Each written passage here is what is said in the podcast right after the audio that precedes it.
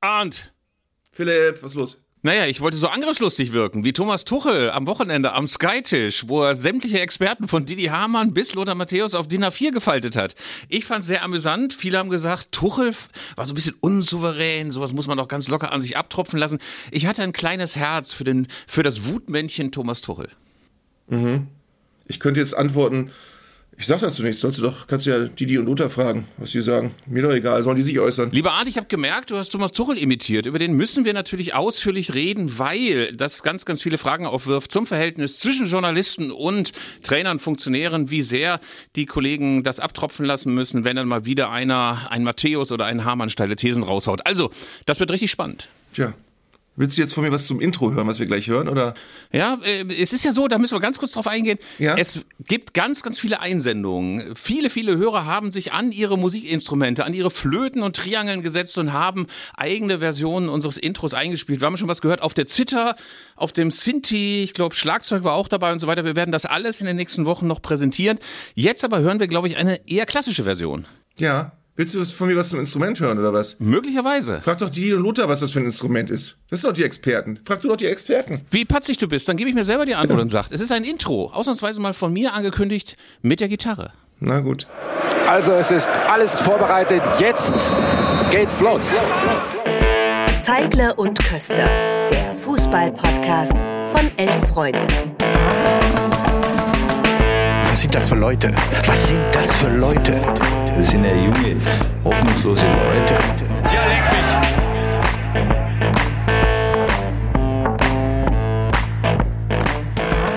So, jetzt. Ja, es war eigentlich am Wochenende längst äh, klar, seit mehreren Tagen jetzt, dass wir um das Thema Thomas Tuchel heute nicht drum kommen. Ähm, und es ist ein Thema, über das man schon ein bisschen kontrovers auch diskutieren kann. Ich habe auch diverse Reaktionen bekommen seit dem Wochenende, wo ich es auch in meiner Sendung behandelt habe.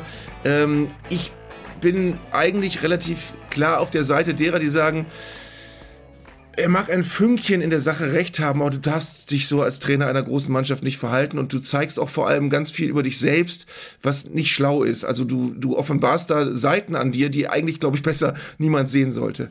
Weil, also er wirkte auf dich unsouverän oder ähm, das englische Königshaus sagt ja gerne never explain, never complain, also weder sich erklären mhm. noch drüber jammern. Also ist das die Marschroute, an die man sich halten muss? Einfach dickes Fell und also, denken. Es, ja. Es ist jetzt nur meine Meinung, aber ich fand erstens die Kritik von äh, Lothar Matthäus und von Didi Hammer nicht so unbotmäßig harsch und, und menschenverachtend, dass man da in irgendeiner Form äh, dermaßen drauf reagieren muss. Zweitens, äh, er hat ja am Donnerstag vor dem Spiel bei der Pressekonferenz noch diesen leicht suffisanten Konter geschickt. Ja, die machen für mich auch keine Entwicklung durch. Bis dahin war es irgendwie auch noch lustig. Da wirkte er auch noch bei sich und entspannt. Als er dann am Donnerstag, am, am Samstag vor dem Topspiel bei Patrick Wasserzieher war, da drehte er ja zum ersten Mal durch. Und da dachtest du schon, okay, er hat jetzt offenbar Didi und Lothar sehr im Kopf und er kann momentan anscheinend keinen anderen Gedanken mehr fassen. Das war da schon das Gefühl. Dann gewinnen die da 4-0. Da kannst du normalerweise dann denken, okay, wenn er jetzt aber hinterher vor die Kamera geht, jetzt kann er ein großes Fuck you schicken und kann wirklich sich freuen über diesen Sieg und kann ganz souverän damit umgehen. Aber nein, auch da waren Didi und Lothar das große Thema, was ihn beschäftigt. Und dann auf der Pressekonferenz danach, nochmal äh, mutmaßlich eine halbe Stunde später, ähm, fängt er wieder mit dem Thema an und hat dann sogar hinterher, habe ich durch Zufall gestern gesehen, Bild TV auch nochmal ein Interview gegeben, wo er nach der Pressekonferenz nochmal über die beiden geredet hat ähm, und wurde dann auf der Spieltagspressekonferenz jetzt nochmal darauf angesprochen und hat nochmal drüber schwadroniert. Äh, was mich daran stört, sind vor allem maßgeblich zwei Dinge. Das eine ist, er hat ganz oft versucht zu betonen, wie sehr er in Wirklichkeit auf dieses Spiel fixiert war in Dortmund. In Wirklichkeit wirkte es, als sei er total fokussiert auf äh, Didi und Lothar und äh, den gebe ich jetzt mal richtig einen mit. Das war, das hat ihn total getrieben. Das hat man gemerkt. Äh, und das Zweite ist, ich weiß auch nicht, ob es ein gutes Signal ist, nach so einer Machtdemonstration wie dem 14 in Dortmund auch als erstes eine beleidigte Pressekonferenz zu geben, wo du eben nicht deine Mannschaft nach vorne stellst, wo du, sondern wo du nochmal deine persönlichen Probleme mit Didi und Lothar nach vorne stellst. Das finde ich, würde auf mich als Spieler, wenn ich gerade 4-0 in Dortmund gewonnen habe, auch befremdlich wirken. Das sind so die Punkte, die ich zunächst mal zur Diskussion geben möchte. Ja, also ich würde dir eigentlich in allem zustimmen. Also du darfst als Trainer nach so einem Spiel kannst du dich ja eigentlich in der Sänfte zum Skytisch tragen lassen und sagen, Freunde, das war die mangelnde Weiterentwicklung und das war das große Zerwürfnis in der Mannschaft. Aber ansonsten kann man ja sich ganz, ganz locker und gelassen und entspannt geben. Er war ja genau das Gegenteil. Er war eine Mischung aus wütend, nervös. Er wollte auch gar nicht mit Lothar reden, was ich auch befremdlich fand an dem Tisch. Also Lothar stand dann ja, äh, Julia Simic dazwischen auch beneidenswert. Als Aquariumsfisch machte immer nur den Mund auf und zu, aber kam auch äh, nicht ein Bein dazwischen. Ähm, also das war natürlich alles nicht souverän. Und ich fand es auch in der Massierung befremdlich. Das hast du auch schon ganz mhm. richtig. Also vor dem Spiel, nach dem Spiel. Pressekonferenz nochmal äh, nachgetreten und man hatte das Gefühl, da spielte das 4 zu 0 gar keine Rolle, sondern wirklich nur seine persönliche Konfliktlage mit den beiden Experten. Also äh, eigentlich wäre es besser gewesen, das ganz, ganz locker abtropfen zu lassen. Er hätte ja da auch als Sieger gestanden, hätte Lothar auch gerne mal erzählen können. Ich wäre durchaus gespannt gewesen, was Lothar zu diesem Spiel gesagt hätte. Ich meine, vorher haben die ja, muss man ja auch schon sagen, Hamann und Matthäus beide ganz schön eingeprügelt auf Tuchel und den FC Bayern und das auch über Wochen. Und ähm, man muss auch eine Sache sagen, das Publikum glaubt ja immer nur, weil äh, Hamann und Matthäus kurz nach dem Krieg mal äh, das Bayern-Trikot getragen haben, dass die heute immer noch autobahndicke Verbindungen in den Club haben, alles mitkriegen, was in der Mannschaft geredet wird. Das ist halt oft auch halbgarer Vereinstratsch. Nur die Frage ist halt, wie sehr darfst du dich als Coach, als Thomas Tuchel davon inkommodieren lassen? Wie sehr darfst du sagen, das geht mir jetzt richtig an die Nieren? Also ähm, ich glaube, es war einfach nicht souverän und du musst als Bayern-Trainer souverän wirken. Du musst irgendwie wirken, ey, uns kann keiner was, schon gar nicht zwei Experten von Sky. Ja, was aber auch nicht funktioniert, ist, äh, wenn eine unliebsame Meinung kommt, äh, die beiden zu diskreditieren, als die haben ja keine Ahnung und ständig also so viel Sand, als die Experten sollen die doch und die können doch eh nichts und ähm, äh, ich kann das jetzt mal andersrum machen. Thomas Tuchel hat acht Spiele für Ulm 46 gemacht und 60 Spiele für die Stuttgarter Kickers äh, und drei Spiele für die deutsche U18. Das ist seine spielerische Karriere. Dann Lothar Matthäus mit 150 Länderspielen abzusprechen, dass er Ahnung vom Fußball habe und ausgerechnet auch noch Didi Hamann und Lothar Matthäus äh, äh, zu anzukreiden, sie seien weg, weit weg vom FC Bayern München, was ich nicht glaube, ist auch nicht so äh, zielführend. Also ich glaube man kann über die Kritik geteilter Meinung sein, aber äh, sie als nicht fundiert hinzustellen, finde ich gefährlich, nur weil man möglicherweise eine andere Meinung vertritt.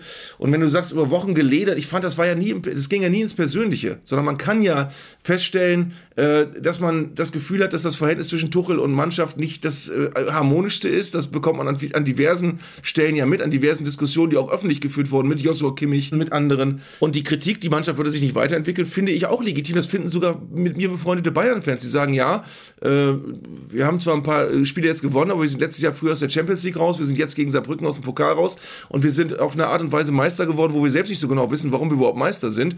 Also es ist ja kein Triumphzug, den Thomas Tuchel da jetzt äh, vollführt. Und insofern finde ich die Kritik auch wenn man sie nicht teilt, auf jeden Fall legitim. Und sie ist eben auch nicht verletzend geäußert worden und sie ist auch nicht äh, menschenverachtend geäußert worden. Und das finde ich ist der Teil, wo Leon Goretzka ja gesagt hat, mehr oder weniger Achselzucken nach dem Spiel. Ja, er versteht das nicht so ganz, weil das ist Teil des Geschäftes.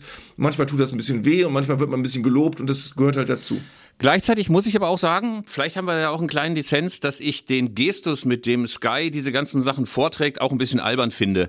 Also Sky bemüht sich ja seit vielen, vielen Jahren, äh, meiner Meinung nach völlig zu Unrecht, so zu tun, als ob die eine völlig unabhängige journalistische Instanz seien, als ob sie so eine hart recherchierende journalistische Einheit seien, die ständig dahin gehen, wo es weh tut. Also dann kann auch ein Rekommandeur, also einer der Ansager auf dem Rummel, der die Leute reintreiben will in das Fahrgeschäft, sagen, ich bin aus journalistischen Gründen hier. Ähm, die verkaufen natürlich auch die Ware. Sie haben einen endlosen Vorlauf, in dem natürlich auch diese beiden Herren, ob es Matthäus oder Hamann sind oder auch andere Pandits, die verkaufen natürlich auch die wahre Bundesliga. Ich meine, Ricardo Basile hat es im äh, Podcast mal schön gesagt, man sollte nie vergessen, wer den ganzen Bums bezahlt. Also die sind natürlich auch Verkäufer der Ware und sich dann jedes Mal total beleidigt hinzustellen, ob Sebastian Hellmann ist, ob es Wasserzieher ist, der ja noch, muss man sagen, der ist, der am härtesten nachfragt und auch die anderen und immer nur zu tun, hey Freunde, wir sind die harten Journalisten, wir fragen unabhängig nach. So ist es halt auch nicht. Insofern fand ich es ein bisschen problematisch, dass man hinterher auch von Sky gesagt hat, ey, was will, äh, was will denn der Tuchel, was will er denn überhaupt? Ganz so, finde ich, hm. kann sich Sky auch nicht hinstellen. Gleichzeitig aber auch wäre, glaube ich, Tuchel am besten gefahren, wenn er einfach die Klappe gehalten hätte, kalt lächelnd dieses Interview absolviert hätte und alle würden über diesen Triumph reden, über das 4 zu 0, über die neuen starken Bayern und nicht über diese Fehde zwischen den dreien. Ja, es gibt halt mehrere Wahrheiten. Es gibt wirklich mehrere Sachen, die parallel nebeneinander richtig sind. Das, was du sagst, ist komplett richtig. Ich finde aber eben auch, dass durch die Art und Weise, wie Thomas Tuchel sich verhalten hat, er eigentlich relativ offengelegt hat, ohne dass er mit, das mit Sicherheit wollte, ähm, dass es wirklich auch bei möglicherweise Kontroversen sehr, sehr schwierig ist mit ihm. Also dass er eben nicht ein entspanntes Gegenüber ist, mit dem man Dinge auch gut ausdiskutieren kann, wenn man mal komplett aneinander gerät, sondern diese Auseinandersetzungen mit Uli Hoeneß, die sind immer alle zickig und äh, befremdlich gewesen. Ähm, äh, und alle Sachen, wo ihm irgendwer widerspricht, da wird er sofort, da macht er sofort zu und wird total so kleinkindmäßig zickig auch. Und es ist auch so, du hast ja diverse Geschichten aus Dortmund gehört. Ähm, wenn du in Dortmund mit Leuten sprichst, dann sagen die dir, Thomas Tuchel super Trainer, aber menschlich ist das alles schwierig, weil Thomas Tuchel sich nur für Thomas Tuchel interessiert und für Thomas Tuchel und für Thomas Tuchel und nach ein bisschen Abstand auch noch ein bisschen für Thomas Tuchel und ganz am Ende auch noch für Thomas Tuchel. Und das hat er jetzt ja eigentlich durch die Art und Weise, wie er sein eigenes Beleidigtsein äh, über Tage am Köchern gehalten hat, hat er das ja wirklich auch demonstriert, wo er nicht einmal einen Schritt zurückgegangen ist, weil er es offenbar nicht konnte und, der Mann und die Mannschaft so in den Vordergrund geschoben hat und nach dem Motto so, das ist jetzt die Bühne, diese Mannschaft hat gerade 4-0 gewonnen. Das ist toll, dass das alles funktioniert hat, was wir uns vorgenommen haben und die Mannschaft hat das perfekt gemacht auf dem Platz. Das hätte man ja auch sagen können. Ähm, das ist noch so eine Sache und ich finde eben wirklich, wenn du so bist, ähm, wie du, wie du da auch zur Schau trägst, dann ist eben auch der, gerade auch der Vorwurf, es könnte Spannung innerhalb der Mannschaft geben, ist total glaubwürdig. Weil ein entspanntes Verhältnis mit Thomas Tuchel in Situationen, wo du von außen Feuer kriegst, halte ich für komplett unmöglich. Ich glaube, dass Tuchel definitiv auch ein kleines Anger-Management-Problem hat, wie der Engländer so wunderschön sagt. Äh, gleichzeitig ist es aber auch so, dass wir gerade, finde ich, jetzt bei diesem Spiel gemerkt haben, wie schnell das eben auch gehen kann. Ne? Eben bist du als Thomas Tuchel und als FC Bayern der Monster-Depp, weil du bei einem Drittligisten Saarbrücken rausfliegst in der letzten Minute und musst dich erklären, dann bist du plötzlich der große Triumphator. Insofern sind natürlich alle Thesen, die ja immer so als ewig gültige Thesen, die man irgendwann an den Tempel äh, zu Rom irgendwie eingemeißelt hat, die sind dann oft am nächsten Tag schon wieder obsolet, einfach weil du äh, schon gewonnen hast und plötzlich bist du der große Triumphator. Insofern äh, ist das ja nicht nur ein Blick äh, auf den FC Bayern, sondern zum Beispiel, lieber Arndt, auch auf Borussia Dortmund. Ich muss ja sagen, dass ich nach dem 4 zu 0 dachte, ey, sie werden es nie hinkriegen. Ey, warum nennen die das noch deutschen Klassiko? Das kann doch nicht sein, dass du äh, das noch deutschen Klassiker nennst, wenn der FC Bayern Dortmund immer so demütigt wie früher Biff Tannen, George McFly. Also ähm, dann hast du ein paar Tage später Champions League Dortmund gewinnt gegen Newcastle, ist zwischendurch mal Tabellenerster der Champions League und, äh, Gruppe und du denkst ja, die kommen möglicherweise weiter. Und plötzlich denkst du wieder, Edin Terzic, was ist denn das für ein geiler Typ? Wie hat der die Mannschaft auf Linie gebracht? Also man muss immer vorsichtig sein mit diesen endgültigen Urteilen. Da funktioniert's nichts, da haut's nicht hin, da ist die Mannschaft zerrüttet, da gibt's keine Vorwärtsentwicklung und so weiter. Ich habe da auch zwei Dinge noch dazu. Das eine hat mit Thomas Tuchel und Borussia Dortmund zu tun. Ähm, ich weiß nicht, ob wir darüber schon mal gesprochen haben. Ich fand ja auffällig, dass Thomas Tuchel, als er bei Mainz Trainer war, ja so ein bisschen als der neue Klopp aufgebaut werden sollte. Und wenn die dann aber mal zusammen vor der Kamera standen, da war dann äh, Thomas Tuchel noch bei Mainz und Jürgen Klopp schon beim BVB, dann hast du immer gemerkt, nee, die sind gar nicht, die sind nicht besonders ähnlich und die haben das beide auch immer so ein bisschen abgewehrt nach dem Motto, nee, nee, ich bin da schon anders. Und ich würde sogar die Theorie vertreten, beide gehören zu den besten Trainern Europas, aber menschlich ist der eine das totale extreme Gegenteil vom anderen. Also wenn du dir Klopp anguckst und guckst, wie die Mannschaft für den durchs Feuer geht und was für eine Nähe der zu seinen Spielern hat und wie sehr du auch den Spielern anmerkst, dass sie unter Klopp wirklich um Ted Lasso zu zitieren, die beste Version von sich selbst werden und werden können und wollen, das Gefühl hast du bei Thomas Tuchel so nicht. Der hat zwar auch Spieler jetzt zur Höchstleistung gekitzelt, wie äh, Sané zum Beispiel, äh, der wahrscheinlich noch nie so stark war wie jetzt, aber es ist, äh, du hast nicht das Gefühl, das ist eine menschlich ganz, ganz enge Ebene, die der pflegt mit seinen Spielern und darauf basiert auch der Erfolg. Und zum BVB finde ich total spannend, äh, seit dem letzten Wochenende habe ich auch wieder mit den öfter schon zitierten BVB-Fans in meinem Freundeskreis zitiert. Und ich glaube, ähm, ich habe auch ähm, jetzt endgültig final begriffen, was der Unterschied ist und weshalb der BVB zwar mal punktuell, aber nicht auf Strecke an den Beinen vorbeikommt. Der BVB hat tolle Fußballer mit Adeyemi, Metscher, ähm, mit Füllkrug vorne und so weiter, aber es ist eben kein Kane und kein Sané und kein, kein Musiala. Äh, das sind alles Spieler, die noch auf einem etwas höheren Niveau etwas mehr auf Strecke performen. Du kannst mit, mit den genannten Dortmundern kannst du äh, tolle Spiele machen und kannst äh, fantastischen Fußball spielen aber eben nicht in dieser Zuverlässigkeit, wie die Bayern mit, mit, mit, mit Kane und Musiala und, und Sané im Moment gerade vorne zaubern. Also es ist, äh, der BVB hat gut eingekauft, er hat aber im Übrigen auch damals, als sie Bellingham geholt haben, haben sie Bellingham gehabt, sie haben aber noch nicht den Bellingham gehabt von Real Madrid. Sie haben äh, äh Lewandowski von Lech Posen geholt, die beiden haben den geholt, als sie wussten, der macht 30 Tore.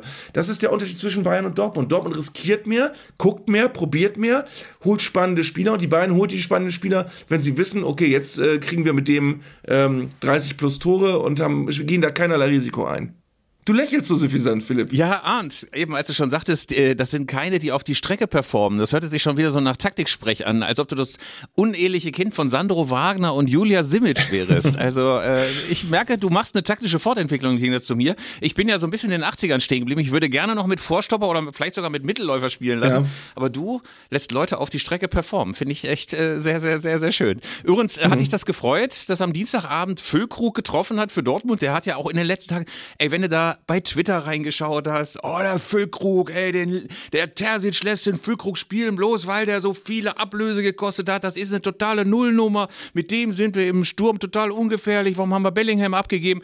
1 zu 0 gegen Newcastle macht Füllkrug auch, muss man sagen, durch eine Wendigkeit, die ich ihm auch nicht mehr zugetraut hätte. Und alle, ey, Füllkrug, was für ein geiler Typ ist das denn? Das gibt's doch gar nicht. Mhm. Also, ähm, das freut mich, dass er auf die Strecke performt, wie du sagen würdest. Na, ich glaube ehrlich gesagt, dass, äh, dass es in Dortmund gar nicht so viele kritische Stimmen gibt. Ich glaube, die mögen den schon. Ähm, und er kommt wahrscheinlich jetzt so richtig an, wenn er in der Bundesliga jetzt auch noch bis zur Winterpause vier, fünf Tore schießt, was ich ihm zutraue. Äh, ich glaube, dass es für ihn toll ist, dass er jetzt äh, mit 30 sein erstes Champions League-Tor gemacht hat. Und ich glaube aber eben auch, und das ist jetzt, das ist jetzt wirklich nicht als Wertung gemeint, aber es ist eben ein Unterschied, ob du einen äh, Spieler, der in der letzten Saison mit 16 Toren Torschützenkönig war, äh, ob du den für 15 Millionen holst oder ob du einen Harry Kane für 100 Millionen holst und der in seinen ersten neun Spielen fast genauso viele Tore schießt. Ähm, das ist eben nochmal was anderes. Und ich glaube aber auf der anderen Seite auch, dass Niklas Füllkrug in München auch schon ein paar Tore mehr hätte, weil wenn du anguckst, was die für ein Chancengewitter haben in jedem Spiel. Ähm, ich habe jetzt, ohne dass ich Zahlen mir besorgt habe, das Gefühl, Niklas Füllkrug hat in Dortmund so zwei, drei Chancen pro Spiel und Harry Kane in München acht oder neun gefühlt. Und das ist halt ein Unterschied. Ähm, ich glaube, dass, dass äh, Dortmund mit ihm noch viel Freude haben wird. Ich glaube, dass er als Typ auch vermittelbar ist in Dortmund, dass er wirklich auch von der Mentalität her jemand ist, der total gut nach Dortmund und in diese Mannschaft passt und der vielleicht auch als Figur, die ja auch sehr schnell in der Nationalelf wirklich auch sich Gehör verschafft hat, äh, in Dortmund in dieser Mannschaft auch in der Kabine wichtig ist, wie man so schön sagt, um jetzt so ein bisschen Taktiksprech zu benutzen. Also ich glaube wirklich, dass, dass, dass er auf einem guten Weg ist. Der wird keine 40 Tore schießen, aber er wird auch keine 12 schießen. Das werden schon noch ein paar mehr. Er ist auf jeden Fall ein Stürmer, das muss ich nach wie vor sagen, der mein Herz erweicht. Einfach weil er bullig ist, weil er kein so ein Schleicher ist, der immer noch irgendwo an der Ecke steht und versucht, drei Gegenspieler zu umzingeln, sondern einer, der, glaube ich, einfach den gewissen Torriecher hat, quasi ein Näschen hat, wie man früher sagte. Äh, und deswegen bin ich, glaube ich, auch sicher, dass er eigentlich auch bei der Südtribüne, also bei den BVB-Fans, gut ankommen müsste. Und ich habe eben auch natürlich nur diese Volksmeinung auf Twitter kolportiert, äh, wo es natürlich immer gleich hoch hergeht, wenn einer mal eine Torchance versemmelt, dann wissen alle Sofatrainer sofort, ey, den hätte ich nicht reingenommen oder wieso haben sie für den so viel bezahlt? Insofern bin ich mir sicher, dass dem eine großartige Zukunft beim BVB bevorsteht. Ähm, am Wochenende gab es ja auch, darauf müssen wir auch noch mal kurz hinweisen, dieses Derby zwischen Hannover 96 und Eintracht Braunschweig. Und jeder, der nicht aus Niedersachsen kommt, sagt ja, ey, warum bekriegen die sich denn so sehr oder haben die keine anderen Gegner oder kann man nicht beispielsweise mit dem Emporkömmling, dem VfL Wolfsburg, eine ähnliche Feindschaft pflegen? Nein, kann man nicht. Äh, reicht hunderte Jahre zurück, die große Feindschaft zwischen den beiden Städten. Und äh, zum Schluss ist es jetzt so gewesen, dass diese Feindschaft hauptsächlich durch so Bauteile der insolventen Kette Conrad Electronics ausgetragen worden ist. Ich weiß nicht, Arndt, ob du das verfolgt hast, dass die yep. sich ständig gegenseitig Fernzünder und Rauchbomben in den Block schmuggeln, sodass dann beim letzten Aufeinandertreffen in Braunschweig plötzlich blauer und gelber Rauch aufstieg aus der 96-Kurve. Daraufhin haben sich die 96 Ultras gerecht und beim letzten Auswärtsspiel der Braunschweiger in Elversberg roten Rauch gezündet im Gästeblock der Braunschweiger in Elversberg. Und jetzt gab es ein großes Transparent in der 96-Kurve, auf der stand, ihr habt 120 Minuten Zeit, um unter den richtigen Sitz zu gucken. Das war natürlich ein Zitat der krawallbürstigen Dresdner von vor ein paar Jahren aus dem letzten Spiel äh, gegen Arminia Bielefeld, also abgestiegen sind. Und zum anderen war es dann tatsächlich so, dass Braunschweiger Ultras abkommandiert wurden und durch die leeren Sitzreihen gingen und guckten, ob da irgendwo ein Zeitzünder hockt. Also das finde ich fast unterhaltsam und noch ein bisschen intelligenter und auch äh, ja möglicherweise ein bisschen spaßiger als das, was sich Ultragruppen sonst gerne mal an den Hals äh, und auf die Köpfe werfen. Ja, wahrscheinlich geht, es, geht die Entwicklung dann irgendwann noch weiter, dass, dass wie diese interaktiven Banden dann funktioniert, dass plötzlich Hannoveraner am Block stehen und ihre Fahnen hochhalten, auf einmal sind die aber gelb und blau ähm, und werden irgendwie durch Lasertechnik oder so angestrahlt. Keine Ahnung, was da noch alles kommen kann. Ich muss aber auch hier trennen, also diese Sachen sind natürlich schon witzig, wenngleich ich nicht weiß, äh, was da am Ende dieser technischen Entwicklung steht. Wahrscheinlich äh, geht das wirklich noch weiter. Ähm, was, was mich wirklich immer unfassbar anödet, sind Böller, muss ich dir ganz ehrlich sagen. Also ich verstehe ja wirklich den Reiz eines, eines schönen Lichtes in einem Fanblock, aber dieses Böllern hat einfach nur was von, ich setze dir einen Kackhaufen ins Stadion äh, und sollst mal sehen, stehen, ich habe Böller. Das ist so, das sind so, ist so Pimmelfechten. Und das habe ich das letzte Mal auch äh, glaube ich, sogar mit dir zusammen festgestellt beim Pokalfinale in Berlin. Da war es ja wirklich so, dass die Frankfurter Eintracht äh, offenbar auf dem Polenmarkt in Hohenwutzen war und äh, sich ohne Ende mit Böllern eingedeckt hatte und ein Böller nach dem anderen einfach stumpf in den Innenraum geworfen wurde. Und ich meine, das sieht ja auch nicht gut aus. Das ist nicht besonders intelligent. Du hörst einfach nur dieses dumpfe Krachen, womit du ja sonst in der Vorstadt gerne mal an Silvester um 18 Uhr äh, die Omas erschreckst. Äh, insofern frage ich mich mal, warum macht man das? Warum macht man das? Ja. Das ist für mich völlig unklar, warum man Böller mit ins Stadion schmuggelt. Zumal auf unappetitlichen Wegen, wie ich mal anmerken möchte. Also, das kann ich dann oft nicht verstehen steht. Aber hast du auch gesehen, dass die Braunschweiger ganze Sitzreihen rausgerissen haben und äh, in den Vorderrang geworfen haben? Ey, da denke ich auch, Alter, warum? Warum, mhm. warum, warum?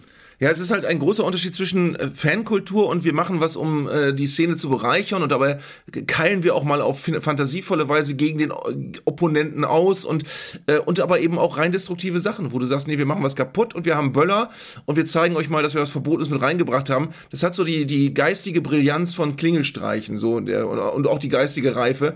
Ähm, damit zeigst du ja eigentlich nur, Leute, wir wollen hier einfach ein bisschen Putz machen. Und äh, das, das ist so, wenn das dein Anspruch ist als Fan, dann hast du eine sehr niedrige, sehr niedrige Erregungsschwelle. Ähm, und das muss nicht vielleicht sein. Also ich möchte jetzt mal ganz kurz assoziieren, wo du gerade Pimmelfechten gesagt hast. Ähm, ja würde ich ganz gerne jetzt schon an dieser Stelle unseren äh, Leserbriefonkel, unseren Hörerbriefonkel Tim oh, ja. Kommerenke reinbringen. Denn äh, bei Pimmelfechten muss ich immer sofort an das wunderbare Synonym für Bratwürstchen denken, nämlich den, das schöne Wort Rentnerpimmel, das in Ostwestfalen gerne mal für solche Rostbratwürste benutzt wird. Äh, und äh, lieber Tim, erstmal hallo, schön, dass du da bist. Hallo, grüß euch. Und du hast einen Leserbrief, du hast einen Leser, einen, ich sage mal Leserbrief, ich bin ein alter Printmann, bin ein ganz alter Printmann. Äh, einen Hörerbrief zum Thema Bratwürstchen. Ich habe nämlich in der letzten Folge, glaube ich, eine kleine Rangliste aufgestellt von Bratwürstchen und es kam Klage aus dem Osten. Wie so häufig. Ja, korrekt. Das möchte man im Osten nicht auf sich sitzen lassen, dass du die Bratwurst-Bestenliste einfach mal abschließend hier präsentierst. Benjamin Schaller hat uns geschrieben, dass der Osten in Zeigler und Köster immer etwas unterrepräsentiert ist. Daran habe ich mich inzwischen gewöhnt. Aber eine Stadionwurst-Bestenliste, in der kein einziger Thüringer Verein auftaucht, eine Frechheit.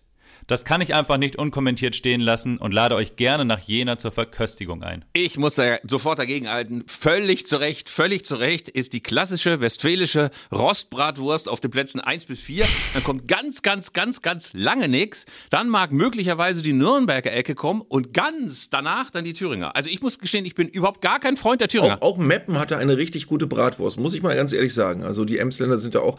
Aber äh, es ist natürlich richtig, dass wir in der, in der deutschen Stadionwurstkultur du hättest niemals, Philipp, die Thüringer draußen außen vor lassen können. Das, das ist unverzeihlich, das geht nicht. Ach, also, ach, das ist doch Quatsch. Das ist doch Quatsch. Wenn du in Wattenscheid warst und dort so einen missgelaunten Wirt gesehen hast, der so eine halbe Stunde bei strömendem Regen auf offenem Grill eine Rostbratwurst so gewendet hat, dass sie so leicht aufgeplatzt ist, die vor allen Dingen auch handlich ist und die nicht wie die Thüringer noch zwei Meter links und zwei Meter rechts aus dem Autofenster hängt, dann kann ich nur sagen, das ist Platz eins. Das ist Platz zwei ist Bochum, Platz drei ist Bielefeld. Rolf Töpperwien hat schon 85 festgestellt, dass die Bratwurst die beste ist. Manni Breugmann sagt's auch. Ja. Sagt, klar, der Osten muss gefördert werden und natürlich bin ich niemand, der sagt, die Thüringer ist kein Kulturgut. Möglicherweise, ich habe es leider Gottes vorher auch noch nachgelesen, um quasi mit Fakten anzugeben. Ich weiß, die Bratwurst ist sogar in Thüringen erfunden worden. Es gibt irgendwie ja. um das Jahr 10.033 oder 11.044 einen Kassenzettel aus so einem äh, Kloster, wo eine Bratwurst draufsteht. Insofern alles super mit den Thüringern, aber das ist Platz 4, Platz 7, Platz 9, aber nicht Platz 1 bis 3. Tut okay, dann, dann, dann, steuere ich mal jetzt noch Nürnberg bei Doch. Discuss. Also ja, ich muss dazu auch sagen, dass ich einmal ein Bratwursterlebnis hatte mit Uli Hoeneß. Ähm, Oh. Und zwar war es so, dass wir zum allerersten Mal zu Uli Hoeneß in Bad Wiessee äh, zum Interview gebeten wurden. Ich glaube, ich habe die Schnurre auch schon 3000 Mal erzählt, aber ich äh, schmücke sie noch etwas aus. Auf jeden Fall nach dem Interview, das etwas widerborstig verlief, war dann klar, jetzt beginnt der gemütliche Teil und dann haben wir mit Uli Hoeneß, mit Florian Hoeneß, der inzwischen diese Wurstfabrik leitet, und seinem großen Konkurrenten, nämlich der Familie Kupfer, Bratwürstchen gegessen. Und der Wirt dieser Gaststätte an, in Bad Wiessee wusste schon, was kommt und brachte einen Wok mit 800 von diesen kleinen Würstchen. Mhm. Und es sind, glaube ich, drei übrig geblieben, als Tim Jürgens und ich abgefahren sind. und, ey, und Tim Jürgens, das darf man ja heute sagen, ey, es ist verjährt, aber Tim Jürgens ungefähr 17 Tegernseer getrunken und hat dann ständig an der Uferstraße am Starnberger See oder am Tegernsee, ich weiß nicht, Bad Wiessee ist das Tegernsee, Starnberger See? Tegernsee. Das wisst ihr doch. Das ist am Tegernsee. Tegernsee. Ja, das weiß der Mann aus der High Society. Ja. Ne? Das weiß der Mann von RTL. Also auf jeden Fall fuhren wir am Tegernsee entlang und ähm, wunderschön war, dass Tim Jürgens immer eine zweite Spur aufgemacht auf die, er hat auf dieser engen Uferstraße äh, und wir waren sehr, sehr froh, als wir den Mietwagen am Münchner Flughafen wieder abgegeben haben. Also äh, ich habe nichts gegen die Würstchen, auch ganz schmackhaft, aber trotzdem, das, das, das, ey, das ist nichts für die Spitzenplätze. Also ich sag mal, Ja. so die, die ostwestfälische Bra- Bratwurst oder die westfälische Bratwurst, das ist so wie, wie Bayern München in der Liga.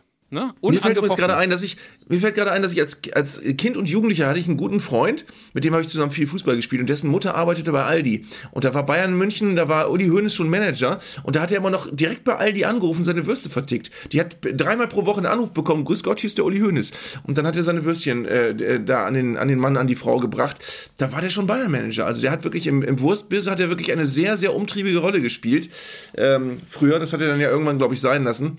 Ähm, und ich muss übrigens ganz ehrlich noch sagen, Wurstphilosophie, ich bin ein totaler Fan dieser Würstchen, die noch nicht ganz dunkel sind, die so ein bisschen ange, angebräunt sind. Ich sag, muss das meistens dem Würstchenmann sagen, sagen, ich hätte gerne eine von den mittleren, nicht, also, und ähm, das finde ich aber schwierig. Also me- meistens reagieren sie darauf nicht. Ja, weiß auch ich würde da auch nicht drauf reagieren. Es muss doch so sein, dass äh, Karl Lauterbach schon irgendwie wieder einen Herzinfarkt kriegt, weil er denkt, oh, Krebsgefahr 300 Prozent gestiegen. Für mich muss das wirklich schon, die Dinger müssen schon eine halbe Stunde auf einem ordentlichen Grill rumgelungert sein. Ey, es gibt ja eine schlimme, schlimme Firma, die meiner Meinung nach sofort enteignet und verstaatlicht werden müsste und das ist die Catering-Firma Aramark. Ey, das ist alles schlimm, was die machen. Alles schlimm, was die machen. Die schießen erstmal, also Pilz zum Beispiel, die gießen das nicht ordentlich ein, sondern die haben so komische Spritzpistolen, mit denen die das Bier füllen. Ey, du kannst doch nicht in sieben Ja, ja, Sekunden ja. ein Oh ja, ordentliches oh ja. Bier füllen. Ey, das, ey, das schmeckt, das schmeckt auch so wie, wie lauwarmer Rentnerurin aus dem Altersheim in Sprockhövel. Furchtbar, furchtbar, furchtbar. Oder auch diese. Würstchen, die werden auf einer heißen Platte so auf, auf etwa 22 Grad erhitzt und dann rausgeschaufelt. Das ist so eine Frechheit. Also ey, wer, kann Aramark überhaupt noch, äh, ich verstehe es nicht. Worauf ich ja überhaupt nicht kann, sind diese, diese äh, Currywürste, die du mittlerweile auch immer mehr in Stadien kriegst, die natürlich so gehäckselt sind, oder wo dann aber so, die ertrinken in so einer, in so einer auch leicht, leicht säuerlichen Currysoße. Ähm, und so matschig da drin rum, rum vor sich hin ja. existieren. Ganz furchtbar. Geht Alles von nicht. Aramark. Also, Alles von Aramark. Das Erbrochene vom Vortag mal schnell drüber, Currywurst 7,40 Euro. Oder dass du auch noch Bier nur noch in so Literbechern kaufen kannst teilweise. Du hast nur noch die Wahl zwischen 0,5 und einem Liter und bist die ganze Zeit, rennst aufs Klo. Die ganze Zeit Und es ist doch auch, wenn wir ehrlich sind, ist es doch auch so, wenn, wenn äh, es warm ist, dann kriegst du Bier, es hat eine Temperatur von 26 Grad. Und wenn es kalt ist, hast du minus 4 Grad und kannst es kaum halten, so kalt ist das, und kannst es dann auch nicht trinken. So ich weiß nämlich. Jetzt, übrigens, liebe, liebe Naturwissenschaftler, ich weiß, dass Bier keine Temperatur von minus 4 Grad haben kann. Das war jetzt nur sehr plakativ gesagt. Hä? Glaubst So. du echt, dass das minus 4 Grad haben kann? Hä? Das geht doch gar nicht, Zeit. Das, zeigt das, das- das zum geht doch Scheißen zu doof. an. Der ist zum Scheißen zu doof. Der, war, der hat wohl noch nie gehört, dass. Ja.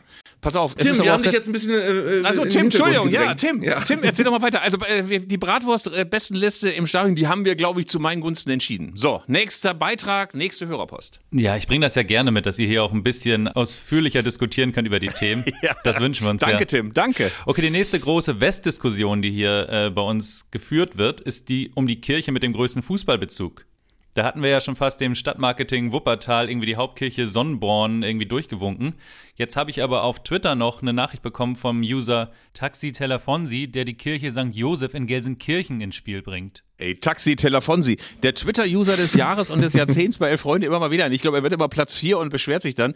Legendärer Twitter- oder X-Account, wie man heutzutage sagt. Also, äh, ja, natürlich hat der FC Schalke 150 Querverbindungen in die Religion. Das Fanzine hieß damals Schalke Unser. Es gibt ja sogar in der Schalke Arena einen Andachtsraum, wo die äh, Schalker ähm, Fans nicht an Spieltagen, glaube ich, weil dann sonst ständig äh, Felddienst im Weihwasserbecken landen würde. Aber ansonsten kann man sich, glaube ich, dort sogar trauen lassen oder kann sich dort zumindest so einen Familiensegen geben lassen. Möglich. Ja, der FC Schalke hat ganz besondere Verbindungen zur Religion, haben aber auch viele, muss man sagen. Ne? Also ich glaube, in sehr, sehr vielen Städten gibt es da mal so Segnungsgottesdienste. Also früher wurden doch, glaube ich, nur Motorräder gesegnet und inzwischen auch sehr gerne Fußballvereine. Arndt, du bist doch sicherlich auch schon mal für Werder in so einem Gottesdienst aufgetreten und hast irgendwie aus den, aus den, aus den Filserbriefen oder irgendwie aus der, aus der, aus der Apostelbotschaft oder sonst irgendwas mal so eine, so eine Predigt gehalten. Arndt Zeigler zu Werder Bremen. Hat Gott uns verlassen. Nein. in Bremen ist mit Religion und Fußball äh, so gut wie gar nichts zu machen. Also es ist, da ist keine, keine erkennbare Verbindung und ich habe auch keinerlei Berührungspunkte bis jetzt jemals gehabt. Vielleicht kommt das noch. Fast ein bisschen schade. Fast ein bisschen schade. Ich bringe seinen Punkt hier aber noch einmal kurz durch. Vor jedem Heimspiel als Schalke-Kirche auf. Mit blau-weißem Altar und es gibt ein Heiligenfenster mit Fußball und der hat auch ein Bild mitgeschickt. Ich finde, es ist diskussionswürdig und ich würde sagen, wir sind auch offen noch für weitere Kirchen, auch gern im Osten. Und wenn ihr dann noch äh, antreten wollt und eine Kirche reinschmeißen wollt, immer her damit. Ach, im Osten haben sie mit Religion ja nicht so viel Stimmt. am Hut. Das ist ihnen ja durch den Staatssozialismus ausgetrieben worden. Nur noch kleine Gemeinden halten sich wacker. Ähm, aber wir werden das natürlich, das Bild sehr, sehr gerne auch nochmal bei Instagram veröffentlichen. Auf unserem Kanal, Zeigler und Köster. Ähm, ja, vielleicht predigen wir auch irgendwann mal Arndt. In so einer Berliner Kirche. Ob es im Osten Kirchen gibt mit Kreuzen aus Thüringer Bratwürsten? Das wäre doch eigentlich eine naheliegende. Wunderschön. Lang genug sind sie ja. Lang genug sind sie ja. Lieber Arndt, dadurch hast du natürlich sehr, sehr schön zwei Hörermeldungen miteinander verquickt. Kommen wir nun weiter. Wühlen wir noch einmal im riesigen, riesigen Postsack mit Zuschriften. Ja, und das ist äh, eine wirklich umfangreiche Zuschrift und eine sehr schön aufgearbeitete und wissenschaftlich fundierte zu einem Thema, was die Gemüter hier auch in unserem Postfach immer wieder erhitzt. Es gibt Pro-Stimmen, Kontrastimmen. Ihr könnt euch vorstellen, in welche Richtung es geht. Es geht um den VAR. Da hat uns Johann Johannes Martini geschrieben. Der hat seine Bachelorarbeit in Ökonomie und Sozialwissenschaften zum Thema VAR geschrieben. Der Titel ist Die Vereindeutigung der Welt, der Videobeweis im Fußball, Symptom einer abnehmenden Ambiguitätstoleranz. Fragezeichen. Sehr geil. Ich find's ganz geil. Ich verstehe kein Wort, aber ich find's erstmal ganz geil. Wie viele Seiten hat die Arbeit? Äh, muss ich überschlagen, vermutlich so 30. Ähm, Geil. Die Also klassische das- Bachelorarbeit. Ich habe das gelesen und ich, hab, ich war wirklich total angetan davon, weil äh, auch bei dieser etwas äh, furztrockenen Überschrift es ist so, dass du sehr schnell äh, in das Thema reinkommst und dass du unter anderem ein Kardinalproblem des VAR äh, dort äh, interpretiert bekommst, was äh, wir alle kennen und was ich aber für mich zum Beispiel nie so ausformuliert habe, dass nämlich das größte Problem des VAR ist, dass er äh, mehr Leute reinholt und eine Eindeutigkeit vorgaukelt bei Entscheidungen, die Entscheidungen meistens gar nicht haben. Denn die Entscheidung, die ein VAR äh, diskutieren oder, oder ähm, entscheiden muss, das sind ja meistens die nicht eindeutigen Entscheidungen, logischerweise, weil die eindeutigen sind ja eindeutig, die sieht der Schiedsrichter ja sofort. Aber bei den Entscheidungen, wo du theoretisch zwei verschiedene Dinge entscheiden kannst, hilft der VAR einfach nicht weiter, weil er nur mehr Leute reinholt, die unterschiedliche Meinungen haben, ähm, zu denen du weiterhin auch unterschiedlicher Meinung bist, wenn du es 15 Mal siehst. Und genau darum geht es unter anderem in dieser Bachelorarbeit, ähm, äh, um, das, um den großen Denkfehler, dass wir alle bei der Einführung des VAR gedacht haben, Entscheidungen sind immer richtig oder falsch und der VAR hilft dabei, das genau zu entlarven, ob eine Entscheidung richtig oder falsch war. Genau das tut er nicht. Ich finde übrigens, äh, wenn du mir diesen Schlenker noch erlaubst, auffällig, dass es auch immer mehr Fußballer gibt, die sagen, ich habe am Anfang gedacht, der VAR hilft uns extrem weiter und inzwischen merke ich, aber es nervt eigentlich nur noch und es macht den Fußball nicht besser. Ich habe gerade ein großes Doppelinterview im Kicker gelesen mit Ede Geier und Uli Hoeneß, die ja nun beide auch, äh, wo man sagen könnte, okay, die, die haben so viel Fußball erlebt, die würden eigentlich, wenn es wirklich um mehr Gerechtigkeit ginge, wären sie total empfänglich und beide sagen inzwischen, sie haben auf den VAR keinen Bock mehr.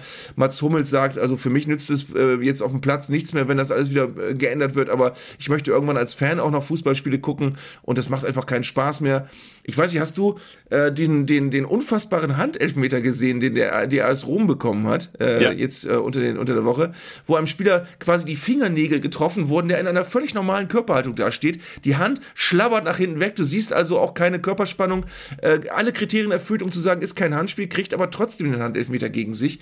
Äh, und zwar mit VAR. Also auch das wieder ein, ein Beispiel, wo du sagst, das hilft alles einfach nicht, solange da Leute einfach ihre Meinung sagen. Und darauf läuft es ja hinaus.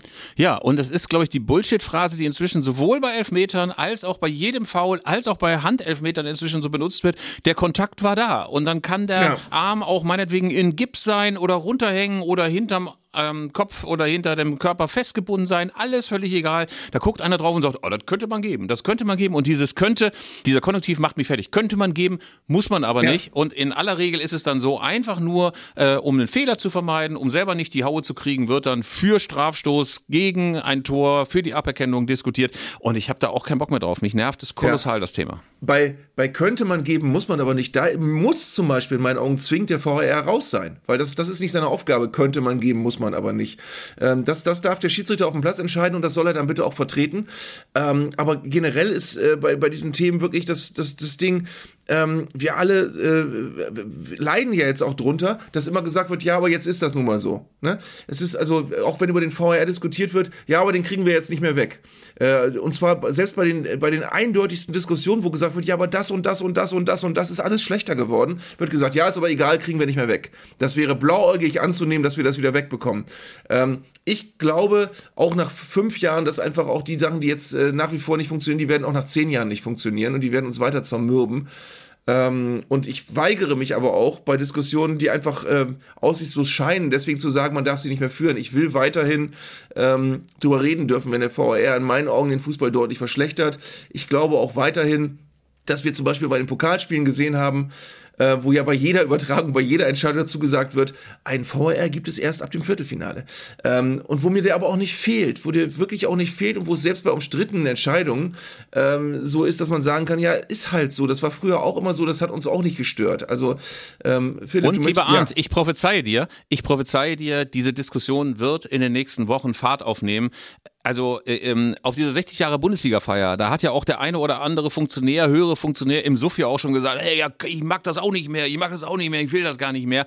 Ich glaube, wenn es genügend Leute gibt, die in irgendeiner Weise an den Schaltstellen der Macht in DFL und DFB sitzen, die sagen, ey, so können wir nicht weitermachen, dann wird man sich irgendwann auch in Köln, in Frankfurt und anderswo durchringen, dass man diesen ganzen Mist so nicht weitermacht, weil ey, sämtliche Schiedsrichter, die früher möglicherweise auch mal kritisiert wurden, weil sie klassische Bildschlagzeile Tomatenanfall auf den Augen hatten und so weiter. Mhm. Also äh, die haben doch alle keinen Bock mehr darauf, sich dieser Diskussion zu stellen. Man muss den VR einhegen, man muss ihm nur noch klar definierte Rollen geben. Gott, wir reden uns schon wieder in Rage. 33 ja. Minuten VR-Wundrede. Ja, was bitte. Ich, was, was, was ich auffällig finde, was ich auffällig finde, ist wirklich das, was du gerade sagst. Ähm, wir haben so viel Unbehagen mit dem VR und wir haben so viel, wir merken auch, dass das systemisch so nicht so viel nicht funktioniert. Und die Reaktion, die wir bekommen, ist immer, dass irgendwelche Handspielregelauslegungen geändert werden. Ja, dann müssen wir das jetzt wieder anders machen, muss es wieder komplizierter, dann muss die T-Shirt-Regel eingeführt werden, die 16 Uhr Regel und sonst irgendwas, damit die Schiedsrichter äh, in Köln im Keller und der auf dem Platz das in Zukunft anders entscheiden können. Genau das ist eben gar nicht das, was wir wollen. Das ist auch gar nicht der Weg, um den VAR zu verbessern, dass man irgendwelche Regeln wieder ändert.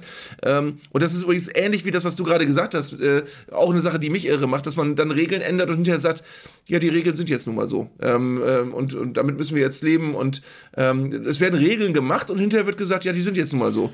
Also das äh, ist auch eine Sache, die mich jedes Mal wieder irre macht. Ja, und außerdem muss man mal sagen, dass eine Diskussion darüber, ob man den VAR wieder mal zurechtschneidet, wie so eine Buchsbaumhecke, ähm, die führt ja sofort dazu, dass alle sagen, oh, du bist technikfeindlich. Du, mhm. du strebst also danach, wieder den Fußball zurückzuversetzen in eine Vor-Technik-Ära. Totaler Bullshit. Ich, keiner von uns will irgendwie mit alten Schweinsblasen wieder spielen, die dann noch vorher aufgepumpt werden. Keiner will einen alten C64 haben, auf dem er dann möglicherweise ein bisschen Summer Games spielt und gar keinen Fußball mehr gucken will. Wir wollen einfach nur, finde ich, auch völlig zu Recht, dass das Spiel nicht zerstört wird, dadurch, dass es permanent diese endlos langen Pausen gibt, dass keiner Ahnung hat, was da unten im Kellner gerade passiert, ähm, dass man irgendwie das Gefühl hat, dass selbst die Schiedsrichter ratlos sind, weil sie irgendwie auf Nachricht aus Köln warten und so weiter. Aber abschließend, lieber Tim, möchte ich nur sagen, dass ich eigentlich nicht möchte, dass abgeschlossene Examensarbeiten, ob es Bachelor oder Master oder Magister oder sonst was ist, hier zitiert werden, weil es mich an meine nicht abgeschlossene Magisterarbeit erinnert. Thema war? Thema war, und es war ein richtig geiles Thema, die Wiedereröffnung der deutschen Hochschulen im britischen Besatzungssektor nach 1945. Super Arbeit, tolle Thesen, blitzsaubere wissenschaftliche Arbeit, aber leider Gottes nicht mehr abgegeben, weil ähm, wir elf Freunde gleichzeitig ge gegründet hatten und äh, ich hätte, glaube ich, noch eine Prüfung in Althochdeutsch machen müssen. Ich habe meiner Mutter immer noch erzählt, ich hätte die Prüfung gemacht. Das war auch lustig. Die ist irgendwann mal draufgekommen, weil sie den Professor kennengelernt hat, bei dem ich angeblich meine Prüfung gemacht habe. Mm. nicht schön, nicht schön. Bittere Momente am Weihnachtstisch. Ich dachte, du hättest mm. ein Examen gemacht, Philipp. Oh, habe ich nicht, habe ich nicht. Dann, aber immerhin meine ich äh, meine Examensarbeit fertig. Also wenn jemand noch in Geschichte mal einen Bachelor machen will, eine schöne 80 Seiten Arbeit wartet auf euch, frisch ausgedruckt auf damals der Gabriele 100 elektronische Reiseschreibmaschine. Lieber Arndt. Ich habe ganz meine früher, Güte. ich habe ganz früher auf einer Olympia geschrieben. Ja. Kennst du das noch bei das äh, Leben der anderen? wo dieser geile ostdeutsche Schriftexperte kommt zu dem Stasi-Oberst und rausgefunden werden soll, wer diesen Brief an den Spiegel geschrieben hat? Wo dann die Typologie der Schreibmaschinen verglichen wird? Georg Dreimann schreibt auf einer heimischen Optima Elite. Gab es ein Zitat damals, ganz wunderbar. Auf jeden Fall, ich habe damals immer auf der Gabriele 100, das war dann schon diese elektronische Maschine, wo du kein Tippex-Blättchen mehr einführen musstest, sondern oh. schon eine automatische Korrektur hattest durch so Flüssigkeit, die da draufgesprüht wurde. Ich habe übrigens auch angefangen, bei, beim Radio zu arbeiten, als äh, der PC noch in den Kinderschuhen steckte und das meiste wirklich noch mit elektrischen Schreibmaschinen gemacht wurde. Und ich habe, ich glaube, wirklich tausende von Seiten irgendwann rausgerissen, wütend aus dieser Maschine und weggeschmissen und neu angefangen zu tippen, weil ich einfach mit irgendwas nicht zufrieden war. Es Furchtbar. war ein Elend. Es, ja, war, es war wirklich eine schlimme Zeit. Wir hatten ja nichts. Ja, wir hatten ja nichts. Und früher war es zum Beispiel auch noch so, dass man, wenn man sich vertippt hatte, wurde gerne ein dickes X über den jeweiligen Buchstaben getippt, wenn man kein Tippex parat hatte. Zum Beispiel. Und beim Radio war es auch so, ich habe ja Uniradio damals gemacht. Ähm, das haben wir teilweise im, in einem, in einem Unistudio gemacht, wo es zuging wie beim WDR. Also heutzutage ist es ja so, dass die ganzen DJs, um mal aus der Schule zu plaudern, der diese sogenannten Selbstfahrerstudios haben. Ich nehme mal du, Anna, auch, ne? Du hast keinen extra Tontechniker mehr, der irgendwie für Nein. dich die Regler hochschiebt. Genau. Genau. Naja, also früher war das ja so, dass es beim WDR immer noch einen gehabt, der hinter einer Scheibe saß und mit so einem Fingerzeig dir gesagt ja. hat, wenn die Musik zu Ende ist. Schön, wunderschön. Ja. Und umgekehrt, du musstest auch, wenn du mit dem, kurz bevor du mit dem Satz fertig warst, musstest du auch so ein Handzeichen geben, mit so einer schwungvollen Bewegung. Manche haben das auch wie so ein Dirigent beim Klassikorchester gemacht. So eine schwungvolle Bewegung, dass der Techniker auch bitte jetzt die Musik abfährt, die dann von einem analogen Tonband kam. Ähm, manchmal noch. Ähm, ich bin auch ein bisschen dankbar, dass ich das alles noch erlebt habe. Ich glaube, das war beim WDR äh, quasi bis vor ein paar Jahren noch so. Äh, ich kann mich noch erinnern, irgendwann erinnern, dass wir mal bei Funkhaus Wallraffplatz waren. Gibt's das eigentlich noch? Funkhaus Wallraffplatz? Ja, das gibt's. Naja, auf jeden Fall damals war ich mit Sabine Töpperwien zusammen in der Sendung und da gab es tatsächlich noch zwei Tontechniker, die hinter der Scheibe saßen und diese Geste gemacht haben.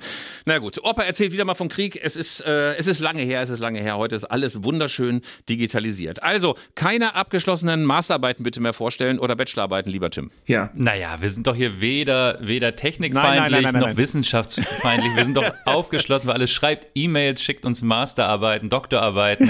Wenn ihr, wenn ihr Beiträge habt zum modernen Fußballgeschehen, Kontroverse, immer her damit. ja, wunderbar. Übrigens, äh, danke, danke dir, Tim. Ich bin übrigens gestern bei einem Auftritt im, im Hunsrück in einem Ort namens Emmelshausen gefragt worden, wann wir denn eigentlich das endlich das Intro mit der Kirchenorgel mal vorspielen. Das hätten wir ja bislang nur erwähnt und noch nicht vorgespielt. Ich war mir da gar nicht mehr ganz sicher. Aber wir müssen die auf jeden Fall alle mal vorspielen, die gekommen sind. Es sind fantastische Instrumente gekommen. Ein Instrument, von dem ich vorher noch nie gehört hatte übrigens. Ähm, das müssen wir alles mal machen. Ja, und man kann ja vielleicht sagen, man kann ja vielleicht sagen, dass diese ganzen Intros gerade noch in den Abbey Roads Studios sind, wo sie perfekt abgemischt werden mit Herbert Bruchhagens. Was sind das für Leute? Was, was sind das für Leute? Und wir werden natürlich alles präsentieren. Es geht nichts verloren im großen Zeigler und Köster-Archiv. Lieber Arndt, ich möchte mit dir jetzt noch ganz kurz darüber reden, dass es wirklich was Rührendes gab, nämlich beim Aufeinandertreffen von Nürnberg und Schalke gab es eine riesige Choreografie, eine riesige, riesige Choreografie, in der die ewige, langanhaltende Fanfreundschaft zwischen den Schalker Knappen und den Nürnbergern beschworen wurde. Es mussten die Teile teilweise sogar aneinander genäht werden, weil sie, glaube ich, sechs Tonnen schwer waren, die Tücher, die da ins Stadion gebracht wurden. Und äh, ehrlich gesagt ist das auch so die einzige Fanfreundschaft, die ich so richtig akzeptiere, wo ich so sage, das kapiere ich, äh, die alten Rekordmeister unter sich, das ist langjährig, das ist gelebt. Vielleicht noch, keine Ahnung, Hertha und Karlsruhe und ähm, sonst fällt mir gar nicht mehr so viel an Fanfreundschaften ein, die so richtig Sinn machen. Ansonsten gab es ja mal zwischendurch, kannst du dich erinnern, mal so eine totale Manie, dass alle plötzlich mit irgendwelchen anderen Clubs befreundet wurden. Ich glaube, so ist zum Beispiel auch Bochum und Bayern zum Schluss noch zustande gekommen. Ähm, aber ansonsten kann ich da wenig akzeptieren, muss ich sagen. Es gibt in Bremen, es gab in Bremen mal eine Fanfreundschaft mit dem ersten FC Kaiserslautern, die und auch wirklich dann bei Heimspielen und mit Rufers, später mit Rufers Essen ähm, und mit dem 1. FC Kaiserslautern, das war in meiner Kindheit und das war dann auch so, dass die immer gemeinsam in einer Fankurve gestanden haben. Also die haben wirklich bunt gemischt, rot-weiß und grün-weiß in einer Kurve dann äh, sich platziert. Äh, und dann irgendwann 1994 gab es ein Pokalfinale Werder gegen Rot-Weiß Essen. Danach gab es eine Fanfreundschaft mit Rot-Weiß Essen und die ganzen jüngeren Nachgeborenen haben die Nase gerümpft über die angebliche Fanfreundschaft mit Kaiserslautern, weil jetzt haben wir doch eigentlich die Fanfreundschaft mit Rot-Weiß Essen ähm, und die äh, dümpelt aber auch so ein bisschen vor sich hin. Die gibt's zwar wohl irgendwie noch, aber die wird von den Jüngeren heute auch nicht mehr so gepflegt. Ähm, also es, ich, ich mag das immer, wenn was gewachsen ist und auf irgendwas basiert und wenn es mal irgendwie ein, ein Spiel gab, wo man sich irgendwie gemeinsam zusammengerauft hat, weil irgendwas passiert ist oder so. Ich glaube, es gab eine Fanfreundschaft in Bremen, das war, glaube ich, die mit Rot-Weiß Essen, wo, wo irgendwie äh, äh Fans äh, gegenseitig äh, einander Übernachtungsquartiere zur Verfügung gestellt haben, in, aus einer Notsituation heraus und haben die gemerkt, wir verstehen uns ja eigentlich ganz gut, jetzt sind wir Fanfreunde. Ähm, also ich weiß gar nicht genau, ich weiß auch ganz genau, es gibt ja diese Fanfreundschaft zwischen Bayern und Bochum, glaube ich, ne? die auch von manchen so gepflegt wird, von manchen aber nicht mehr. Ähm, was hat Arminia Bielefeld für eine? Schwarz-Weiß-Blau, Arminia und der HSV einerseits und dann gibt es ja, natürlich diese ja. Hooligan-Allianz, die norddeutsche Allianz zwischen Hannover, HSV und Bielefeld.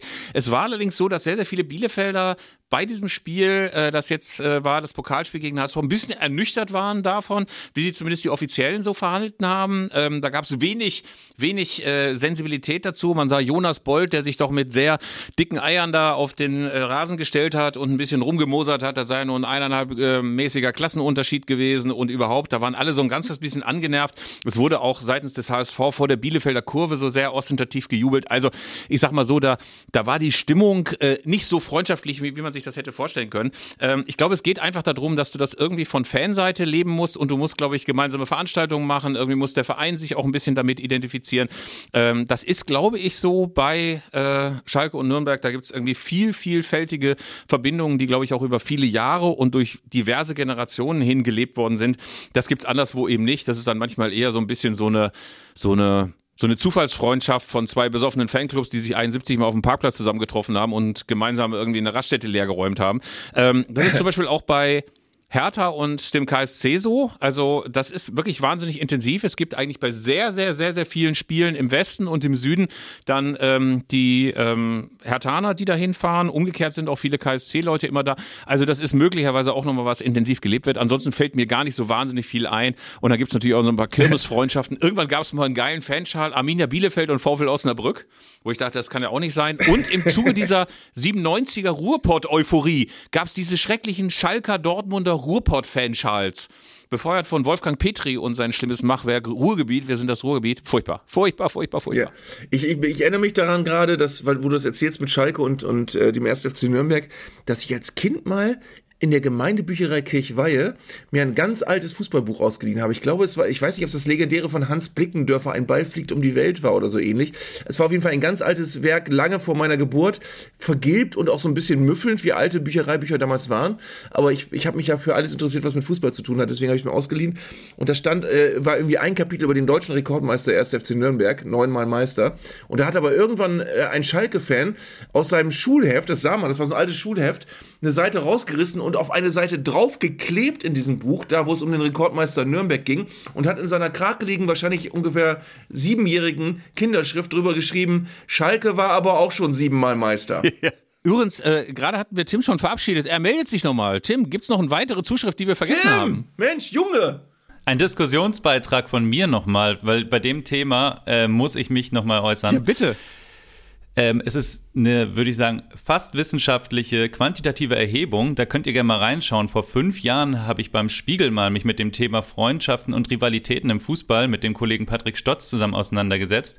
Wir haben ganz, ganz viele Fußballfans deutschlandweit gefragt, die uns äh, die Rivalitäten und Freundschaften ihres Clubs genannt haben. Und wir haben das in einem größeren Artikel grafisch aufbereitet. Wenn man einfach mal Fanatlas und Spiegel googelt, könnt ihr da reinschauen. Da findet man noch so einiges äh, an Material zum Thema. Und kannst du dich erinnern an eine besonders skurrile Freundschaft, wo du gedacht hast, was ist das denn? Ähm, skurril in dem Sinne, weiß nicht, Dortmund-Freiburg hatte ich so noch nicht so richtig gehört. Doch, das sind zwei sehr, sehr ähnliche Städte.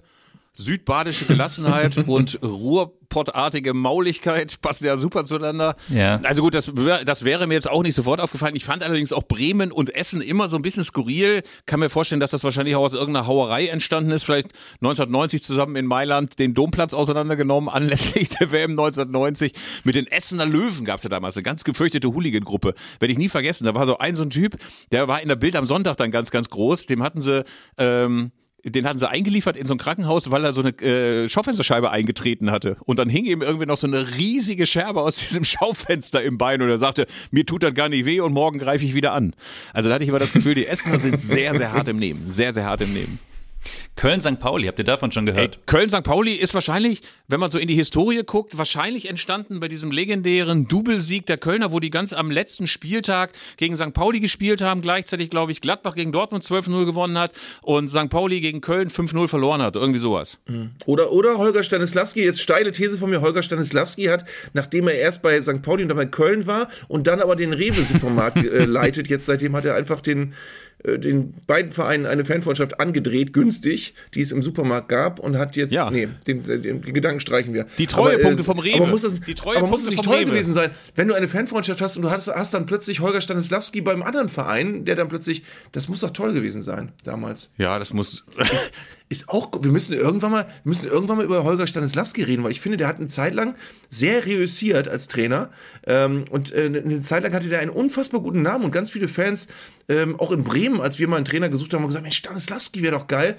Und der ist jetzt so ganz weg und der war ja nur ganz kurz da eigentlich. Ich glaube, das liegt auch ein bisschen daran, dass er als großer Taktikerklärer im TV gescheitert ist. Da dachte man irgendwie, Alter, was ist mit dem denn los? Also im Gegensatz zu Erik Meyer, der ja den größten Dünnpfiff immer noch sehr, sehr eloquent vortragen kann, hatte man bei Holger Stanislawski das Gefühl, da macht schon der zweite Relativsatz ein bisschen Probleme. Aber ich finde die Vorstellung auch wahnsinnig gut. Ich weiß nicht, ob dieser Rewe-Markt noch existiert. Falls er noch existiert, ist das doch eine total geile Vorstellung, Ja, dass du so durch die Gänge schiebst und mal links irgendwie bei den Sonderangeboten guckst, rechts bei der Bückware und dann steht da plötzlich Holger Stanislawski und fingert für dich die Avocado ab. Also ich finde es total schöne Vorstellung, da so, so Prominenz im Alltag dann zu sehen. Aber nächste steile These, kann es nicht sein, dass Holger Stanislawski die Freude am Trainer sein komplett in Hoffenheim verloren hat, weil da ist er ja, glaube ich, gefeuert worden auf Platz 7 stehend. Keiner weiß so genau warum. Danach ist Hoffenheim ja fast Ja, abgestiegen. aber das ist ja keine steile, sondern eine evidente These, lieber Ja. Arndt. Jeder verliert die Lust erstmal in Hoffenheim und kann dann irgendwie froh sein, dass er anderswo noch hin ist. Sag mal, ich bekomme das aktuelle Geschäft ja nicht mehr so mit. Sebastian Hoeneß ist doch jetzt in Stuttgart, ne? ja. Neuerdings. Und was ich mich, ja, was ich mich da gefragt habe, na, weiß ich natürlich, aber was, was ich mich da gefragt habe, wie der sich jetzt eigentlich gerade fühlen muss, das müssen wir mich ganz kurz nochmal so besprechen. Ey, die schießen alles zu Klump. Und dann verletzt sich Gerassi und alle sagen, ist doch nicht so wild, wir haben doch noch Chris Führig und wir haben die ganze Mannschaft und, die funktioniert so super.